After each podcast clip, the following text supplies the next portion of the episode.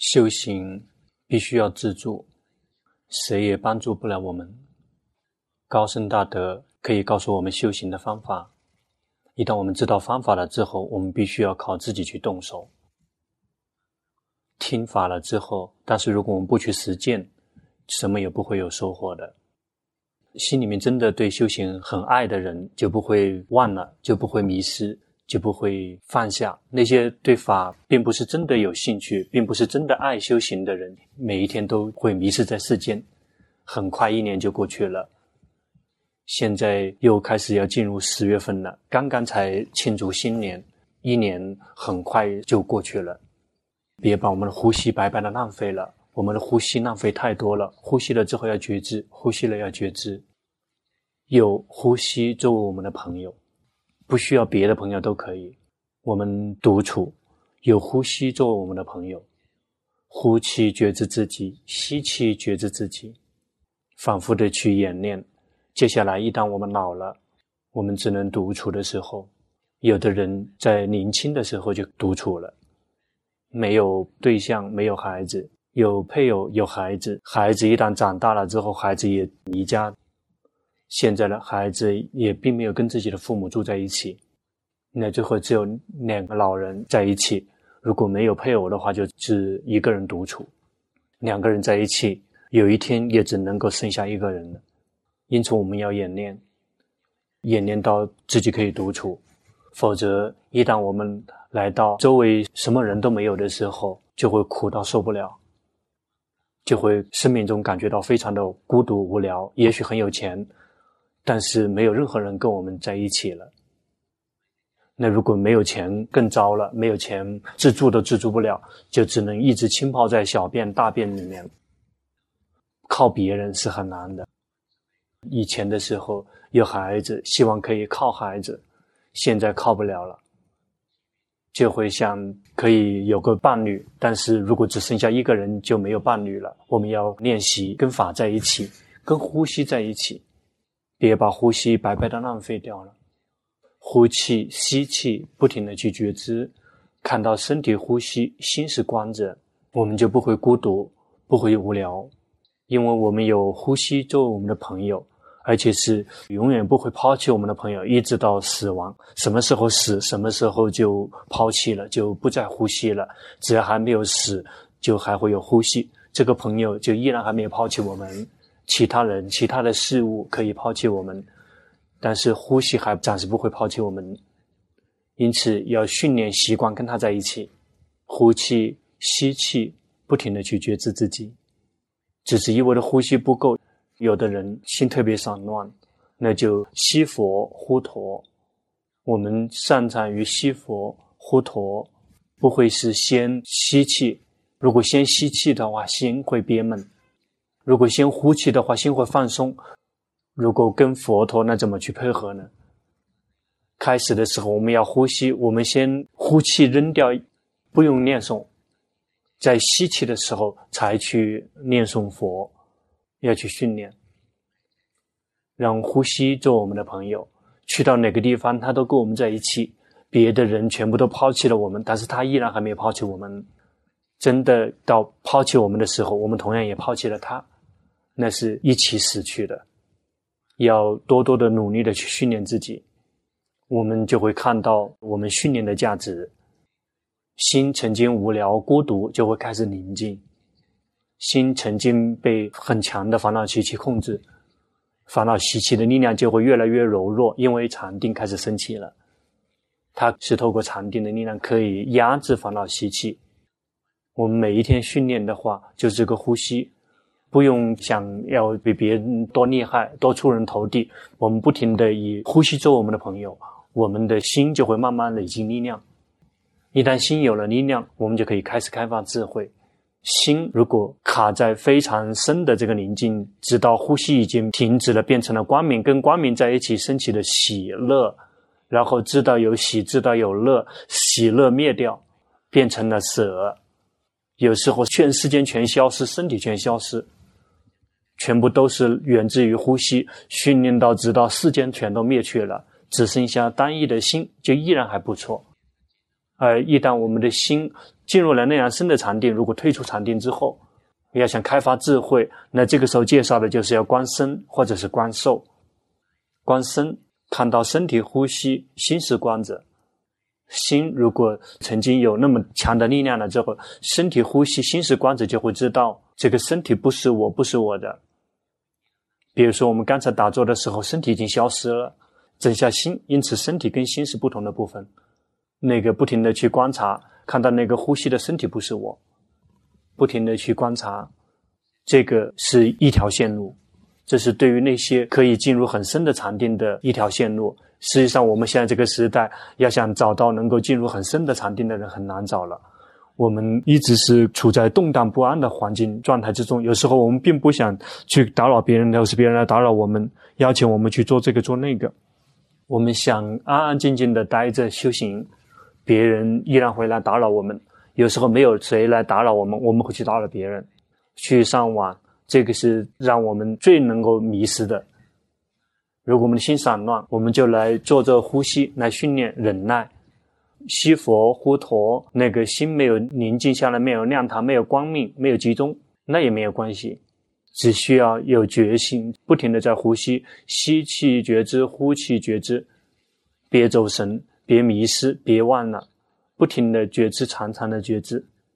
我们可以做到的话，接下来心就会有力量。心就会开始力量越来越大，越来越强，心就会变成光者，就会看到身体是被觉知、被观察的对象，同样也可以看得见，并不说必须要先进入禅定，只需要呼吸，心宁静、心舒服，就会看到身体呼吸，心是观者，就已经开始分离运了。一旦能够分离运界，就可以开始开发智慧了，看到身体是一部分，心是一部分。开始就是以这种很简单的方式来开始，以呼吸作为朋友，不停的呼吸。一旦心有了力量，心就会变成光者，看到身体呼吸，心是观者。接下来就会看到身体不是我，身体是被我们从世间临时借过来的事物。起步的阶段，我们是从父母那个地方借一点点精子跟卵子组合变成了生命，然后在子宫里面，然后仰赖于母亲营养，然后。一旦出生之后，仰赖于母亲的喂养，然后透过呼吸，然后身体开始慢慢长大。身体我们现在能长大到现在这个程度，全部都是源自于外在的事物，源自于事物，源自于水，源自于空气，其实就是从这个世间已经存在的那些物质把它拿来用。因此，这个身体是我们从外面借过来的事物。我们不停地去观察，心是智者观者，就会看到这个身体不是我，不是我的，是属于世间的资产。我们以为是我，我们会非常的爱，直到某一天，我们必须要还给主人。在不舒服的时候、生病的时候、站不起来的时候、躺着。动都动不了的时候，命令指挥不了了，这个身体了，这个身体从此以后再也不是我，不是我的了。或者他老了，我们想命令让他不老，也命令不了；让他不病，也命令不了；命令他不死，也命令不了。他并不是真的是我们的资产，到了某一天，就必然要还给主人，还给这个世界。我们每一天用功修行，我们的心就会看到这个身体是世间的资产。别说老婆、资产、孩子。包括我们的身体也是临时借过来用的，资产、老公、老婆、孩子，那更加是外面的人。在我们的身体和我们的孩子之间，我们的身体比我们的孩子更加亲密，比我们的老婆、老公更加亲密。那个他都不是我的，那别的事物怎么可能会是我的呢？我们每一天去训练，我们越来越多的看到实相。接下来到了有一天需要独处的时候，就不是什么惊奇的事情了。其他全部都是先还给世间了，孩子、财产、家庭，全部都先还出去了。最后必须要还的东西就是这个身体。因此要训练，训练到我们在真的死之前就先还，在强迫还之前先学会还，不停地去观察我们的身体，不停地去呼吸，不停地觉知身体。如果心跑掉了，要及时的知道说心跑掉了，这个是对于那些以呼吸作为临时的家的，那个呼吸是身体。但是如果是以心作为临时的家，同样也可以用呼吸。龙坡在训练的早期就是以呼吸，见到龙普顿长老之后，透过观心来开发智慧，看到心不停的运动变化，一会去在眼根工作，一会去看图像，一会去耳根工作，去听声音，去闻，去尝，去感知身体的触，去在心里面去想，看到心不停的在工作，是以心作为临时的家。一旦以心做临时的家，一段时间之后，心力下降了，就需要回过头来再一次休息安般念，心力充电，呼吸这个属于身体的部分。一旦我们观身观呼吸，一旦心有了力量，就又可以看到心了。高僧大德们他的教导，观身是为了看到心。如果我们要是观心来开发智慧，我们透过观呼吸。心有力量之后，心跑掉，迷失去看，及时的知道；心迷失去。听，及时的知道；心迷失去闻，及时的知道；心迷失去尝，及时的知道；心里面去想，及时的去知道，去训练。最后，心有任何的动静，全都看见，慢慢就会看到，心是无常的，心不是我，它是自行在运作的。慢慢去训练，关一段时间之后，心没有了力量，心没有力量之后回来休息奢摩他。给大家介绍的奢摩他就是看身体呼吸。看身体行住坐卧，看身体动，看身体停，这个很容易看的对象。心是明法，它很微细，还很轻，无形无相，很难看。因此，我们想充电的时候，我们就回到身体上面，就会比较容易一点。看到身体呼气，身体吸气。如果是以观身开发智慧，就继续看身体是从世间借过来的事物。呼吸了之后。心喜欢以光明法来开发智慧，呼吸了之后心散乱知道，呼吸了之后心宁静的知道，呼吸了之后心好知道，心贪嗔痴什么之类的也要知道，心快乐知道，心痛苦知道，心不苦不乐知道，呼吸了之后心是什么样子的去知道，这个是继续在开发智慧，是透过以明法来开发智慧。如果我们以色法先观这个身体，也就是看这个身身体。是从世间临时借过来的事物，从哪一条线路都可以，取决于我们的擅长。擅长于身就以身体，擅长于以心开发智慧就用心。修习皮婆舍那，无论是透过身还是心，都无法彻底的扔掉禅定。仅仅只是说观身禅定深度更深一点，力量比较强一点，观身观受会比较好点。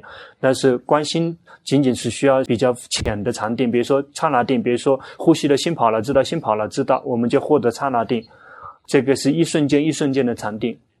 我们可以透过观心来开发智慧，因此身念处、受念处呢，适合的是奢摩他行的行者，就适合那些修身定的人；心念处跟法念处呢，适合的是修习毗婆舍那行的行者，仅仅只是进行定就可以了。但是智慧要想能够取得道与果的时候，心必须要契入到进行定。如果在世间的这个状态，以为证悟这一层内层是不可能的，至少要契入到初场。但是不用惊吓，到了时间会自然契入的。我们不用想到什么生定，心有任何的动静的时候，我们不停的去及时的知道。到了这个圣道要升起的时候，心会自己契入到禅定的。我们不用去修它，会自己进入。在禅定里面开发智慧，开发两三个智慧就放下了，就会逆流而上来找那个资源数，就会升起道与果。因此，龙婆告诉大家要努力的去训练，要用功。寻找比较简单的禅修所用就是呼吸。有的人必须要去紧盯火烛光，去到哪个地方都要带火，那那些就不会让你上飞机。如果上飞机了怎么办？没有火让你去点，没有香烛让你点了，那你去修行不了了。或者是生病在那个重症监护室，无法点火了，前期只是玩那个火变，那就玩不了了，那就很难玩了。但是呼吸它不会抛弃我们的。他什么时候抛弃我们，什么时候我们就死了。因此，我们就以呼吸作为朋友，不用去花钱，就以那个香、以那个蜡烛、以灯，全部都要花钱。但是，我们的呼吸现在还不需要花钱，不久也许不一定了。以后空气比现在更加的污染更严重，也许我们就需要买氧气了。现在呼吸还基本上是免费的，我们就用那些我们拥有的那个资源来做我们修行的工具。龙婆用的是呼吸。很轻松自在的呼吸，怎么样都还在呼吸。曾经碰到过一位高僧大德，但是不知道他的名字，但是他的修行很棒。龙婆去斯里兰卡医院顶礼一位高僧大德，碰到有一个师傅，他躺在那个病床上面，那时候没有房间，房间全部满了，他就躺在那个走廊里面，看到很多人生病，非常痛苦，热，那个地方有没有空调？碰到这位长老，这个长老躺着一动不动的，他的眼睛特别的清澈，龙婆就去顶礼他，说问师傅您怎么修行的？看嘛，本来应该问他您叫什么名字，在哪里？跟那些东西根本没有兴趣，就问说：“师傅，你是怎么修行的？”说：“您的修行这么好。”他说：“啊，他是念佛陀的，他没有用呼吸，他念的是佛陀。”他问说：“那居士，那你是用什么呢？”龙婆说：“我是用呼吸。”他说：“这个呼吸不了，那怎么办呢？”我们想，我们在哪个地方都有呼吸。他说：“那你如果呼吸不了怎么办？那个如果掉到水里面怎么办？鼻孔堵住了，呼吸不了。”他说：“如果呼吸不了的话，他依然还可以佛陀。”龙婆就说：“那个我同样也佛陀，但是是西佛呼陀。如果呼吸不了，还剩下佛陀。如果我们修行必须要用外在的那些事物，那就会很困难。比如说去紧盯香、紧盯蜡烛，或者是紧盯灯光，怕那个发生火灾，或者是灯泡什么颜色都行，闭上眼睛就像也看到一样的。但是如果那个想要进入开发智慧，有一点难度。”所以不太介绍那个识变，一般不太介绍。完了之后会产生神通，但是如果想开发智慧就不容易。那个因为识变这个是往外送的，比如说光呼吸是往里面来的。比如说我们呼吸，不停的呼吸，别拉心，呼吸玩意的呼吸，看到身体在呼吸，心就会自己进来，心会自己归位，不用拉它，不用出力的。因此要努力的不停的去训练自己，去呼吸，去佛陀，去训练。如果真的不擅长，用别的也行，去念诵什么都行。如果念诵，就要去及时的知道自己的心，比如说南无帕他、萨玛阿拉含之类的。萨玛阿拉含有时候他会跟身体同步进行，看到身体呼吸，别萨玛阿拉含。这个南无帕他有的也会跟呼吸同步进行。呼吸，高僧大德说，他这个是所有禅修的首脑，可以涵盖所有的禅修方法。如果我们训练呼吸的觉知，呼吸的觉知，每一天用功，宁静也随他去，不宁静随他去。起步的阶段，呼吸了，不停的去觉知，宁静也随他去，不宁静也随他去，心就会慢慢有力量。心有了力量之后，才可以开发智慧。接下来观身来开发智慧也行，就会看到这个身体是无常的，这个身体是被苦役着，被逼迫着，看到这个身体。是被我们临时从世间借过来，以后必须还给他们，或者是我们呼吸了之后，心有力量之后，心动了知道，心动了知道，我们就接下来透过观心来开发智慧也可以。因此起步的阶段就是一定要先休息禅定，让心安住有力量，然后才去训练开发智慧。开发智慧，如果我们观心就不需要用很深的禅定，如果观身观受就需要用到比较多的禅定。尤其是感受身体方面的感受，如果我们的禅定不够的话，打坐去观身体痛，就很快就会受不了，就会没有觉性。我们去训练观感受也可以。我们训练观感受，对那些还没有生病的人，最好的方法就是看牙医的时候，一想到了之后，会不会有点胆战心惊？这是训练观感受的时候，有的医生轻手轻脚，然后打麻药。等麻药起了作用，才开始拔牙，做这个做那个，然后这个很深的地方去跟你刮。有的医生心很急，麻药一打了之后，马上就给你拔牙了。病人结果嘴巴张开，眼泪流，哭都哭不出来，因为钳子就在嘴巴里面。一旦拔完了之后不疼了，因为那个麻药刚好起效果了。那个是我们自己的业报。看牙医的时候，包括那个去牙时就会很痛了，痛就看，然后身体躺着。痛，他们渗进来了，心会挣扎了。特别痛的时候，特别挣扎的时候，就关什么都关不了了。这个就是说明训练的还不够好。如果训练的够好，就会看到身体是一个部分，感受也就是那个痛是一个部分，心是另外一个部分，他们是分离的，就不会太痛苦。痛是痛的部分，心是观者，身体是身体的部分。如果训练的话，修行就会对我们帮忙很大。包括看牙医的时候，不用在临终的时候不停地去训练，在真的生病的时候，在真的要死的时候，开车的时候，突然间发生车祸，然后我们开的很好，但是别人开的不好，然后撞伤了、痛了，看到身体生病了，看到身体要停止呼吸了，不停的去观察，也许可能会获得好的事物，可以放下。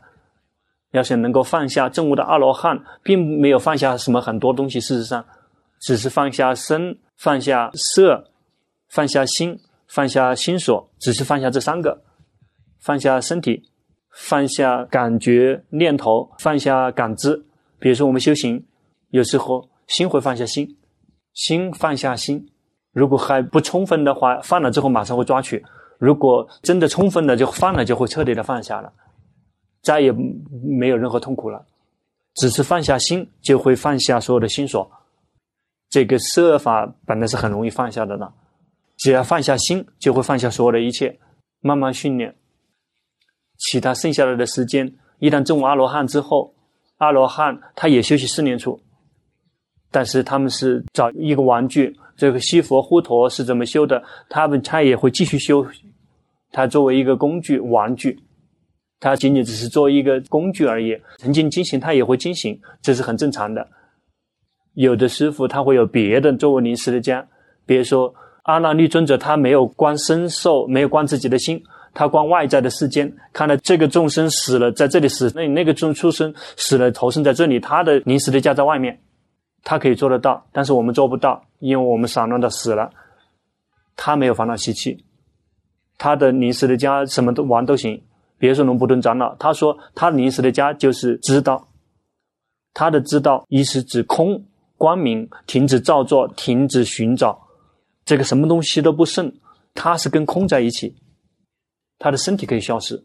有的师傅，比如说龙普考长老、龙普特长老，他们临时的家是慈悲，是无穷无尽的慈悲，因此每一个人的临时的家都不一样。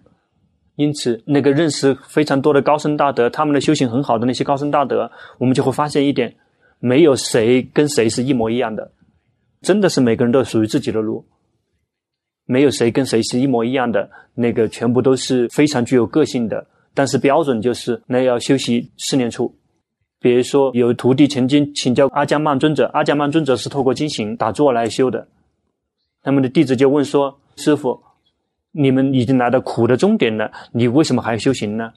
阿姜曼尊者他说：“禅定是退失的事物，就必须要去练习，以便可以要用。”大家也许说，三果的甚至四果的阿罗汉，他们的禅定是圆满的。为什么阿姜曼尊者说是禅定是退失的？那是不同的禅定。那个真正用于世间的禅定是一个部分，心自动自发的、突离凸显的，什么什么东西都控制不了心的那个是另外一个部分。因此，如果我们要在世间要工作，是另外一种形式的禅定，完全是两回事。这个临时的家都不一样，因此我们必须自己找一个临时的家，直到有一天我们必须独处的时候，我们就可以待得下去。一定要提前准备。如果突然之间，呃，很快的发生车祸死掉的话，有一天我们必然会要独处。准备好了吗？那不是容易的事。回到龙坡说，这个准备好了。等一下离开这个禅堂，你就没有准备好了，很快就会忘了自己了。一旦发生车祸，或者是大的那个树倒下来之后，直接倒在我们的头上面，我们就没有准备好了。因此，法并不是那一种广告让大家相信的事物，一定要去训练到自己真的可以自助。龙婆在居士的时候就曾经训练过，那个时候龙婆的心并没有一直是安住的状态，有时候心也会跑掉，有时候心也会被情绪和所缘染污。龙婆也训练自己，在三秒钟之内。心必须要可以自由出来，就这么训练的。因此，心被所缘控制到迷迷糊的，一旦意识到，在三秒钟之内必须要亮堂起来，变成知者觉心者喜悦者。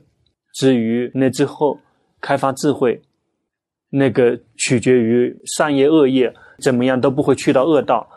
接下来再也怎么样不愿意去恶道了。如果有决心的话，就不会去到恶道，不停的去训练。比如心走神的时候，知道心走神的一刹那，在三秒钟之内，心能否安住？为什么以三秒钟作为标准？因为发生车祸，我们可以有两三秒钟的时间在临死之前，除非是这个闪电那个更快一点。谁曾经试过吗？被雷击中，如果自己被雷击中的话，那个一秒钟都来不及了。必须要去训练到自动自发，心可以自动自发的工作，才可以战斗得过。我们的三秒钟、五秒钟一定要去训练到，而不是心一直是漆黑的一个小时都还没有摆脱，一天都还没有摆脱出来，这样就还没有保险。必须要训练，在没有几秒钟之内要训练。怎么样做，我们才可以去训练？就去呼吸，去佛陀。一旦心有力量，可以安住独立凸显之后，就在这个时候死的话，也会去到上道。如果还没有死，就可以继续开发智慧，看到身体是我们从世间借过来的东西，只是临时的存在，也会死去，这样也行。呼吸去佛陀，心有力量之后，看到心跑来跑去，去工作，跑去看，跑去听，跑去想之类的，不停的去及时的知道，这样我们是透过观心才开发智慧。必须要用功，必须要准备好，有一天我们就必然要独处，绝大部分人都是这样子的，都只能够独处。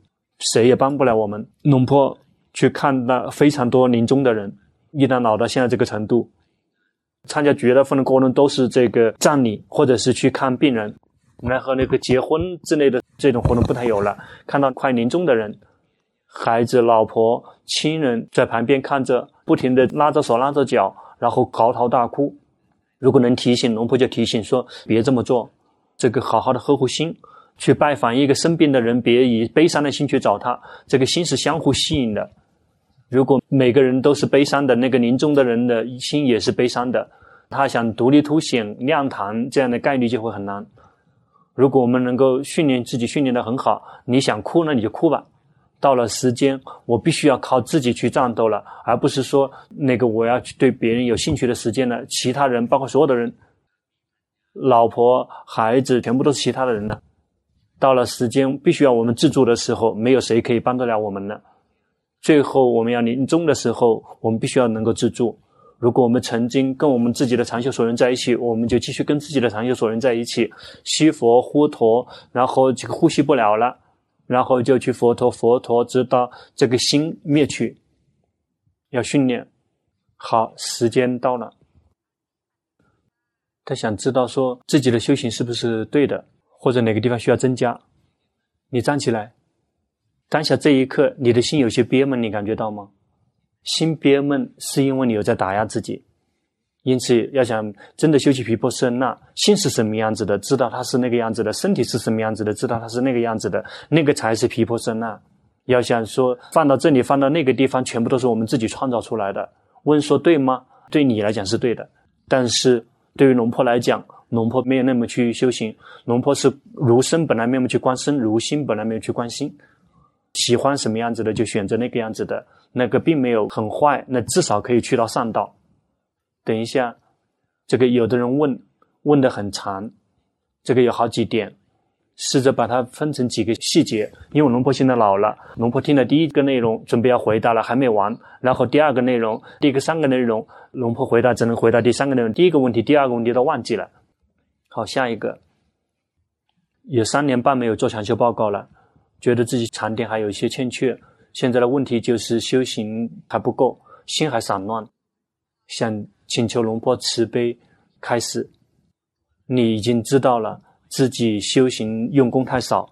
跟世间打的交道比较多，但有自己有五分之有十分钟你去培养决心。我们并没有一直跟世间去接触，比如说上厕所、去小便、大便的时候，我们有决心去不停的观身观心，不停的点点滴滴去累积，心就会慢慢有力量。有时候以禅定带领，有的时候是以智慧带领，那个后来禅定紧随而至。比如说我们观心不停的生灭。这个在开发智慧，有时候心会集中起来，有了禅定，这样的情况也有，它就会在毗婆舍那与奢摩他之间相互的交替进行。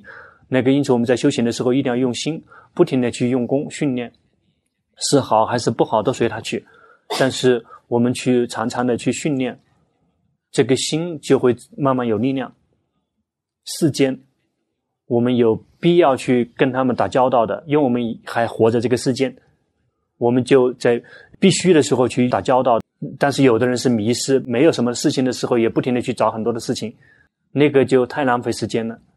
要努力的去训练自己，去觉知自己，呼气觉知，吸气觉知，在哪个地方都呼吸了之后去觉知，同时念诵也行，心才会有力量。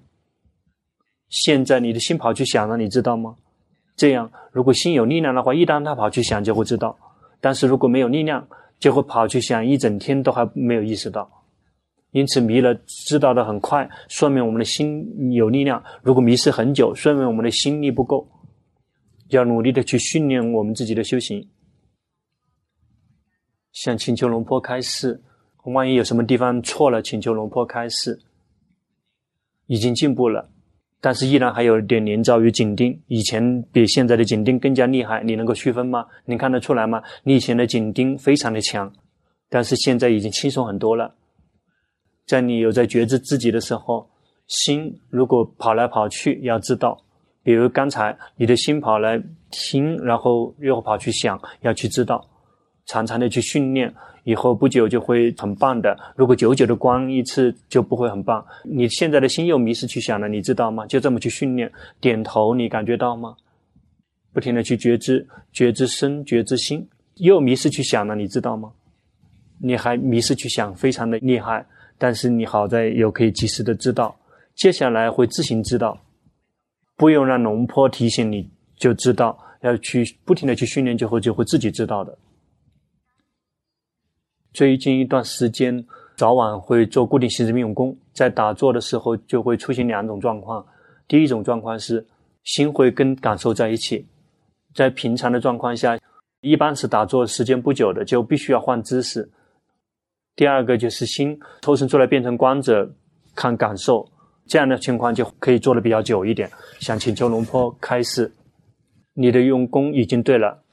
什么哪一段时间如果禅定不够的话，去观感受，那个心就会受不了，禅定就会坏掉，就会做不下去了。如果什么时候心力够，有感受存在，就会看到身体是身体的部分，感受是感受的部分，心是心的部分，就可以做得到。做多久都可以做得到。但是无缘无故我们去命令，让他可以一直在觉知自己是做不到的。这取决于我们自己的训练，因此一不停的反复的去训练，心跑了知道心苦，知道心乐，知道修行了之后去及时的知道自己的心，然后一旦心宁静了，有了力量之后，然后去观感受，就可以忍受得了。有的人透过观感受来修行，比如说葛银卡老师的这一条线路，就以观感受作为重点。那个他们在观感受之前，先要训练呼吸。如果我们没有禅定的话，观感受观受不了；如果我们禅定够的话，如果我们的心力够的话，禅定力量够的话，就可以分离运。身体是身体的部分，感受是感受的部分，心是心的部分，就可以观得下去。但是如果有的时候可以，有的时候做不到，这个是很正常的，要继续用功。现在念诵佛陀，观身体和感受。接下来看龙婆的法堂，回过头来观心，不知道自己修的对不对，请求龙婆开示。你修行对的，心舒服一些了，心更加轻松一些了，对自己的觉知也更好一些。但是观心观了很多的时候，心就会没有力量，就再一次回来观身。观身，身体是比较粗糙的所缘，粗糙的所缘可以帮助我们的心的觉性啊越来越快。观微细的所缘，如果超过了我们决心跟禅定那个能力的话，就会慢慢就会迷糊了。因此，我们不要扔掉身体，曾经观身就去观身。那一旦有了力量之后，去观心运动变化，就去觉知。能够观心就观心，观不了心就回来观身体，不停的这么去训练自己。第一次做禅修报告，看到心散乱、心想、心生气，想问看到的是不是正确的？看到的是正确的，但是你的禅定还不够，你的心还在外面。当下这一刻，你的心没有归位，你感觉到吗？心是散开、舒服在外面，试着呼吸，别拉心，就只是呼吸，呼吸，就只是去觉知，就只是去呼吸。你感觉到吗？这个你的心回家了，能看得出来吗？现在跟刚才不同，你感觉到吗？刚才你的心散开在外面，空在外面，因此心必须要安住。当下这一颗心跑去想了，你知道吗？一旦心有禅定，一旦他跑去想，就会看见。但是如果展开在外面跑去想，你也看不到了。别卡在外面，要让心跟自己在一起，但是并没有强迫让他跟自己在一起。玩一样的去呼吸，他会自己回来跟自己在一起的。我们并没有强迫。一旦心归位了，它运动，它变化，然后是什么样状况，就会很清楚的看见。比如说，现在现在你的心跑去想了，你知道吗？感觉到了吗？心有禅定，一旦它跑了，就会看见；它跑动了，就会看见。但是如果心很舒服，散开在外面，它怎么动你也看不到的。因此，禅定是非常重要的。正确的禅定是升起智慧的静音，必须是正确的禅定。邪定并没有会让升起智慧，只会让我们的邪见更加的严重。比如，有的误以为涅槃是某一个世间、某一个国土。我们死了之后，我们有一天我们就会去那个地方，然后那个涅槃会有设法有佛这个在打坐，那个不是，那个是邪见。你的训练不错，继续用功，这样心就会有力量，然后去观身观心工作。你的训练很好，继续用功。每一天透过经行来做固定性命用功。然后在日常生活中努力的保持觉性，但是迷失依然还会很久，这个觉知是很少的，常常的看到嗔心，而且特别散乱。请求龙坡开示，必须要为心找一个临时的家。如果心没有临时的家的话，就会迷失很久，然后就要自己去选择，选择想得到什么样类型的长久所缘。如果跟身体有关的，就是比如说有呼吸，看到身体呼吸，心是观者，然后是那个行住坐卧。还有正知篇那个身体的动跟停，这是身体的部分。至于感受的部分，龙坡的介绍的就是关心方面的感受。心快乐知道，心不苦不乐知道，心痛苦知道，这么不停的去观下去，直到习惯要去觉知，训练了习惯觉知。心一旦接触到什么东西都心有快乐，就会很快的知道，不会迷失很久了。因此要训练，要观身也行，观感受也可以。你呢，观感受会比较容易。心苦心乐，心不苦不乐，常常的去看，以这个感受来作为临时的家，这样心就会有力量。接下来有任何一丁点动静就可以看见了，就会越来越快的能看见。去年在寺庙的时候，龙婆也给他指导，让他吸佛护陀数一，然后按照龙婆的开示来训练。前面那段时间感觉到嗔心比较多，比较悲伤，想请求龙婆开示，别讨厌他。嗔心升起，知道嗔心升起了；悲伤，知道悲伤。如果想让它消失，心就会挣扎，越挣扎就会越苦。因此，要对它保持中立，要及时的知道心不喜欢。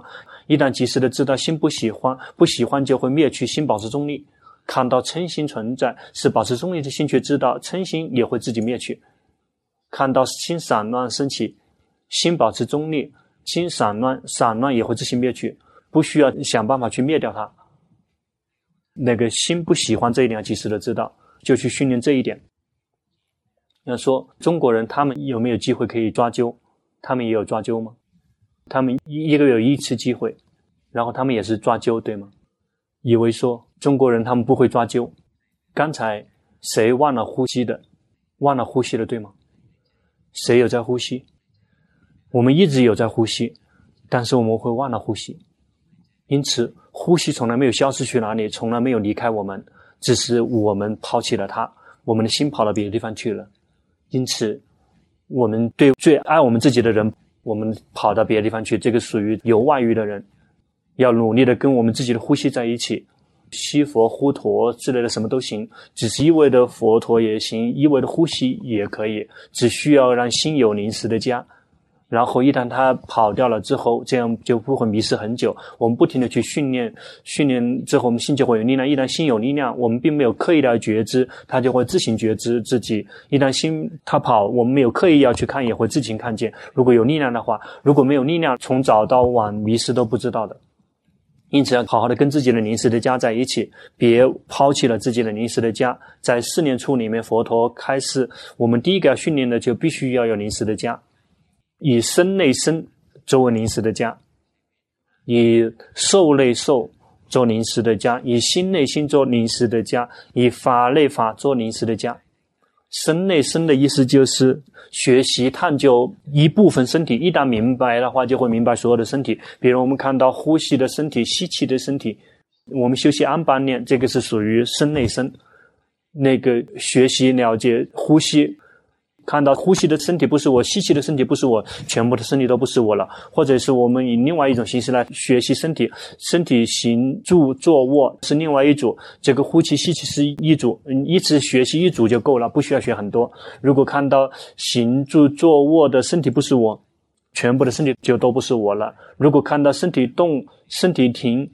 身体动停不是我，全部的身体都不是我了。因此，学习只是学习某一部分。一旦明白，会明白所有的一切。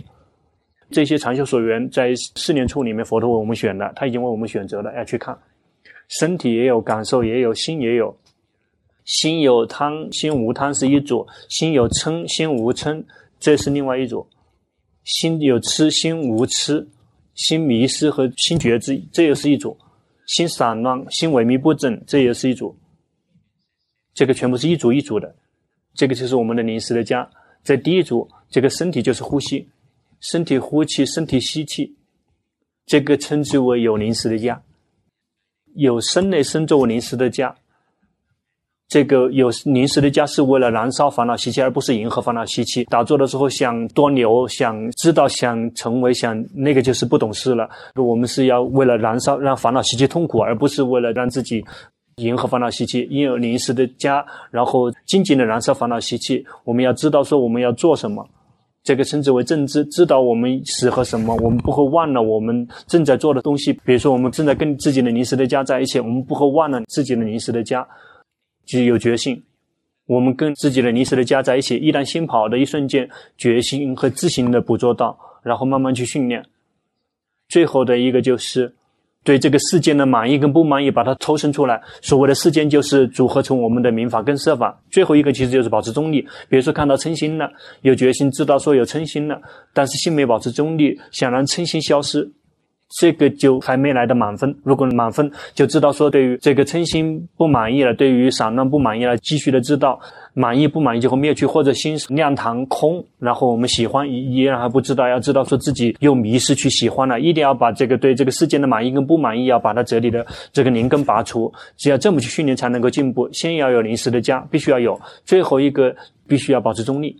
什么东西在身体发生的保持中立？什么东西发生在心也保持中立？怎么样做才能保持中立？有决心，及时的知道，没有保持中立，他就会自行保持中立。